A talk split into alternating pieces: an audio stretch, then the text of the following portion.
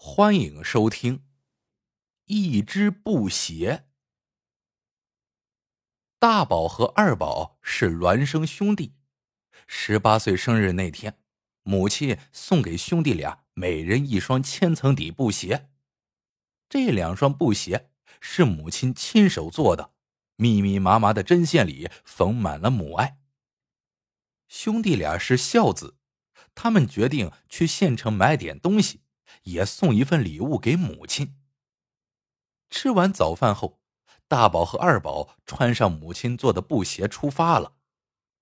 他们还没有来到县城，就碰见一队国军，军队里还有一些民工，每人肩上都扛着一箱弹药。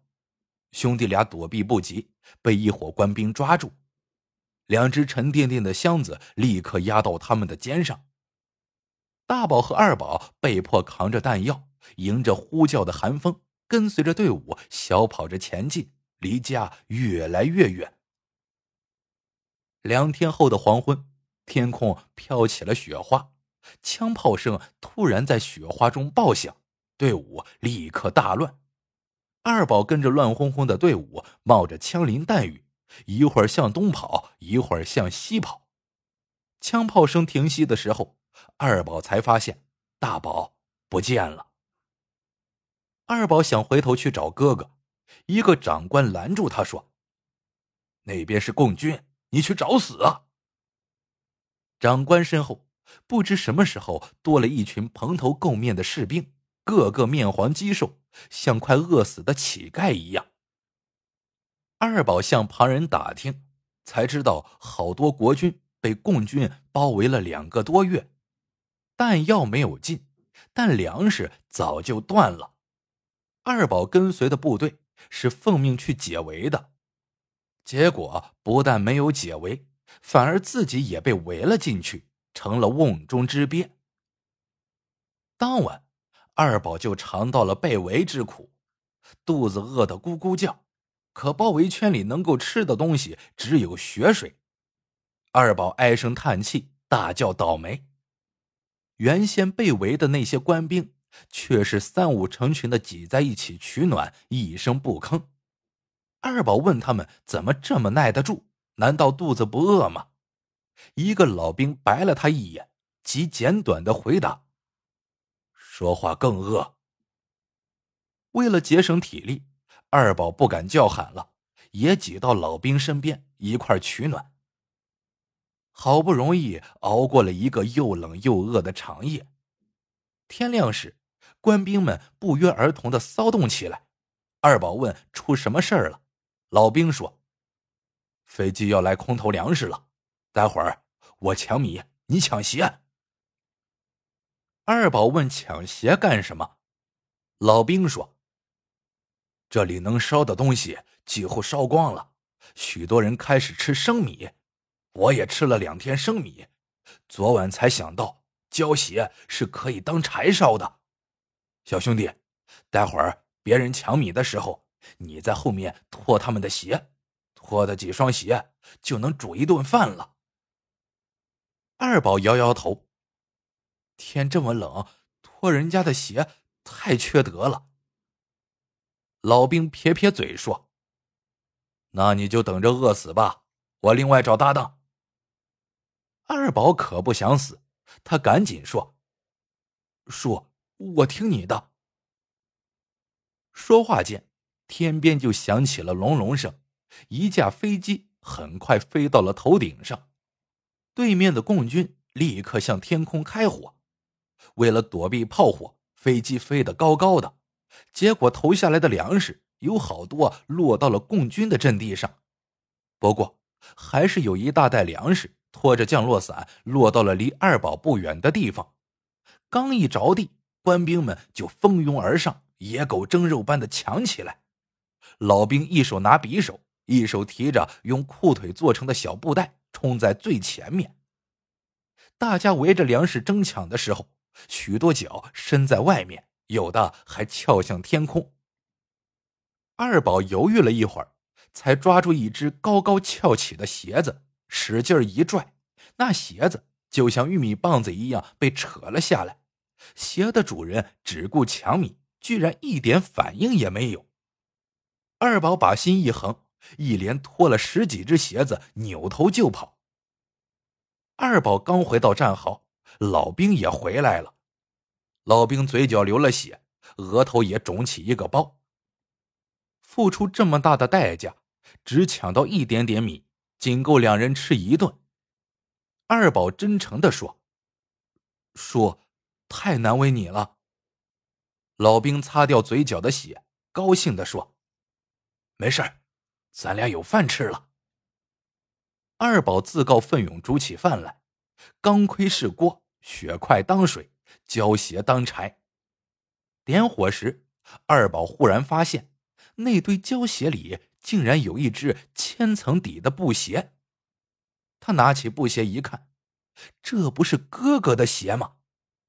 天哪，自己竟然脱了哥哥的鞋！二宝连火都不烧了，发疯似的呼叫哥哥。但没有人回答。老兵问清真相之后，安慰二宝说：“你哥肯定在战壕里，先做饭，吃了饭，我和你一块去找他。”二宝只得先煮饭吃，没想到他和老兵饭还没有吃几口，共军的总攻就开始了，大炮轰得天崩地裂。二宝把哥哥的鞋揣在怀里。趴在战壕中听天由命，等枪炮声渐渐远去之后，二宝战战兢兢的爬出战壕，发现到处都是解放军，他赶紧举起手说：“我投降。”解放军战士看看二宝的衣服，扑哧一声笑了：“老祥，你是被抓来的民工吧？投什么降？我们是自己人。”解放军战士对二宝非常好，问他愿意参军还是愿意回家。二宝实话实说：“扛一回弹药，我的胆儿都被吓破了，哪里还敢参军？我要找到哥哥一块回家，免得我娘担心。”解放军战士也帮二宝找哥哥，可找了半天，依旧是活不见人，死不见尸。二宝只好独自回家。母亲在家里都快要急疯了，看见二宝进门就扑过来，一把抓住，连珠炮似的问：“我的小祖宗，你这几天去哪儿了？你哥呢？他怎么没回来？”二宝把这几天的遭遇告诉母亲，然后抽了自己两个嘴巴，泪流满面的说：“娘，我竟然脱了哥哥的鞋。”我不是人呐！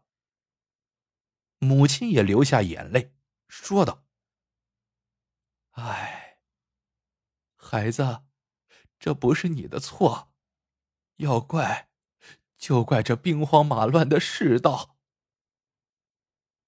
这以后，二宝和母亲四处打听大宝的下落，可始终没有他的消息，只有那只千层底布鞋。一次次勾起母子俩伤心的回忆。岁月如梭，不知不觉就过了三十年。母亲已经白发苍苍，二宝也已经做了爷爷，他们对大宝的怀念却一点也没有变。二宝常常拿出那只千层底布鞋，给儿孙和村里人讲述当年的故事。这年，母亲因病去世了。埋葬母亲的时候，二宝依照母亲生前的叮嘱，将那只千层底布鞋一起埋进了坟墓里。从此，二宝看不见哥哥的布鞋了，连那些伤心的往事也不敢再向人诉说。他常常一个人坐在母亲的坟头，吧嗒吧嗒的抽着旱烟，对着远方的天空出神。二宝在母亲的坟头上望了一年又一年。他对哥哥的思念终于感动了老天。一个阳光灿烂的早晨，离家五十年的大宝终于回到了家乡。原来，大宝后来到了台湾，参加了国军，退伍后住在养老院里。兄弟俩抱头痛哭，哭够了之后，二宝低头看哥哥的脚，发现大宝的脚掌一只长一只短。左边脚掌的五个脚趾都不见了。二宝问哥哥的脚趾呢？大宝叹了口气，说道：“哎，就在我和你走散的第二天早上，我去抢空投的大米，米没抢到几粒，鞋子却不见了一只。我还没找到鞋子，解放军的总攻就开始了，我只好光着一只脚逃命，走了两天两夜。”几个脚趾都冻掉了。二宝哽咽着说：“哥，你那只鞋子是我脱的。”二宝把那一天的奇遇告诉哥哥，兄弟俩感叹不已。大宝问那只鞋呢？他想看看。二宝说在娘的坟里。正好家乡修路，要占用母亲的坟。大宝和二宝就另择新址，选了个良辰吉日给母亲迁坟。挖开坟墓，揭开棺材盖，真是神了！那只千层底布鞋居然完好无损的躺在母亲的骸骨边，母亲缝制的针痕还依稀可见。大宝伸出颤抖的双手，想捧起这只历尽沧桑的布鞋。可布鞋一上手就化成了尘土。大宝捧着化作尘土的布鞋，给母亲磕了三个响头，泪流满面的说：“娘，大宝回来了，您快看我一眼呐！”好了，这个故事到这里就结束了。喜欢的朋友们。记得点赞、评论、收藏，感谢您的收听，我们下个故事见。